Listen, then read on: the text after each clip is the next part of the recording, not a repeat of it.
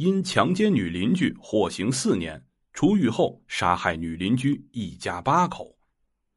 翻看卷宗，有这样一个案件让人眉头深锁：一男子因强奸女邻居被判刑四年，出狱后不但不知悔改，还将女邻居一家八口全部杀害。这是有什么样的深仇大恨，还是在这桩强奸案的背后另有隐情呢？让我们带着疑问一起走进今天的。大案实录。简学良，陕西商洛。简学良，陕西商洛柞水县下梁镇明星村人。一九九九年时，他因强暴女邻居于小军，被判处有期徒刑五年。后因狱中表现良好，被减刑一年，一共坐了四年牢。一九九九年九月十六日，丈夫杨荣文早起去县城打工，于小军则留在家中看电视。上午的时候，简学良来到于小军家，声称自己家的电视信号不好，要来看一看他家的情况。可是简学良根本没把心思放在电视上，而是趁机搂上了于小军的腰，一心的想要求欢。于小军拒绝后，简学良没有放弃，而是将其强暴。杨荣文得知此事之后，立刻从县城赶了回来，去找简学良算账。万万没想到。简学良自是身高体壮，非但不道歉，还将杨荣文打了一顿。第二天，于小军报警将简学良告了，最终简学良因强奸被判处五年有期徒刑。本来挺简单的案情，可是简学良连杀八人落网之后，却透露出了一些隐情。据简学良招供，当初根本不是强暴，他和于小军早有私情。二人发生过很多次关系，第一次时他还曾给于小军七十块钱，于小军推辞一番就将钱收下了，自此两人成了情人。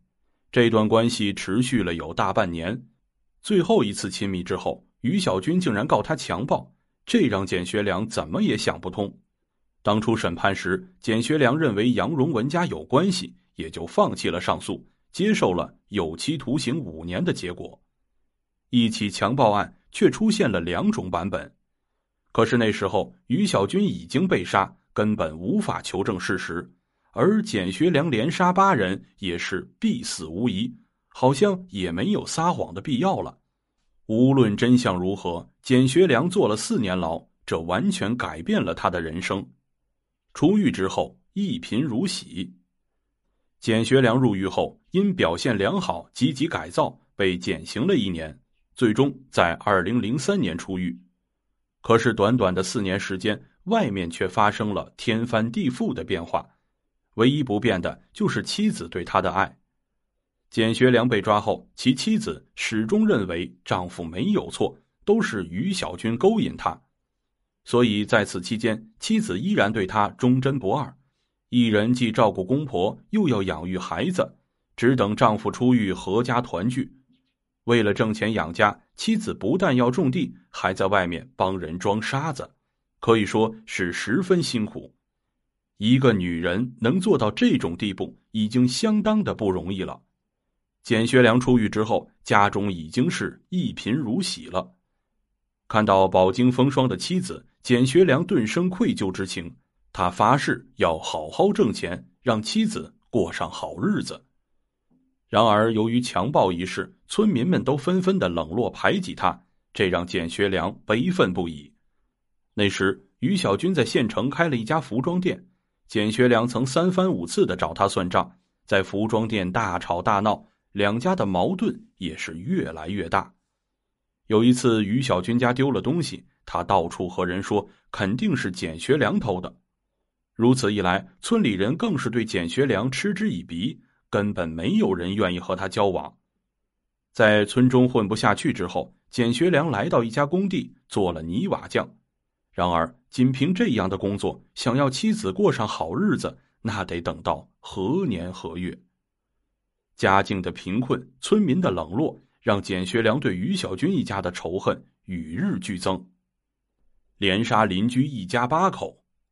二零零四年八月十三日。简学良在工地劳累了一天，回到家中，妻子高兴的对他说：“今天我装了五车沙子，挣了二十块钱，怎么样？”听到妻子的话，简学良倍感心酸。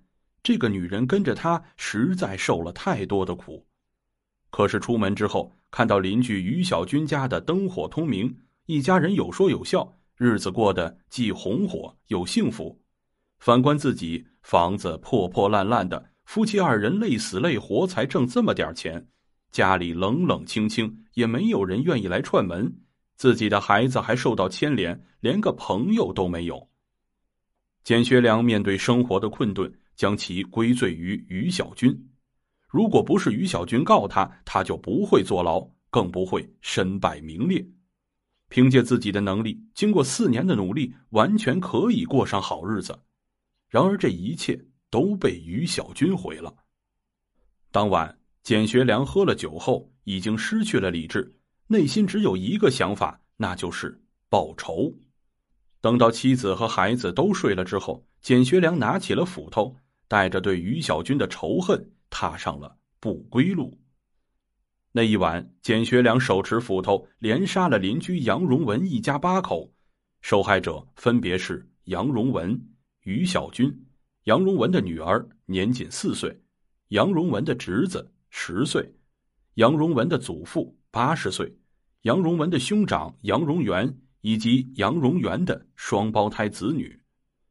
杀人之后，简学良还觉得不解恨，他特意将于小军的头颅砍下来，扔到了水沟之中。逃亡五天后，简学良就被办案人员抓捕归案，最终简学良被判处死刑，赔偿受害者家属一点五万元。审讯之时，简学良也承认自己本来只想杀于小军一人。可是当时喝了酒，满脑子都是恨，所以干脆将他一家老小全都杀了。犯下如此重罪，简学良唯有对妻子流露出了一丝温情。他坦言道：“杀这么多人，自己也知道必死无疑，也没有什么可说的。唯一对不起的就是妻子，希望我死后她不要为我收尸，没有必要花冤枉钱。”无论简学良和于小军有没有私情，他对妻子不忠是事实。结婚之后还想着沾花惹草，以至于引发了如此悲剧。色字头上的那把刀落下来的结果，代价实在太大。自古以来，因贪色而引发的命案数不胜数。希望人们以此案为戒，单身时洁身自好，结婚后对伴侣忠诚，避免再发生这样的悲剧。亲爱的听众朋友们，本章内容已经播讲完毕，感谢您的收听，咱们下章再说。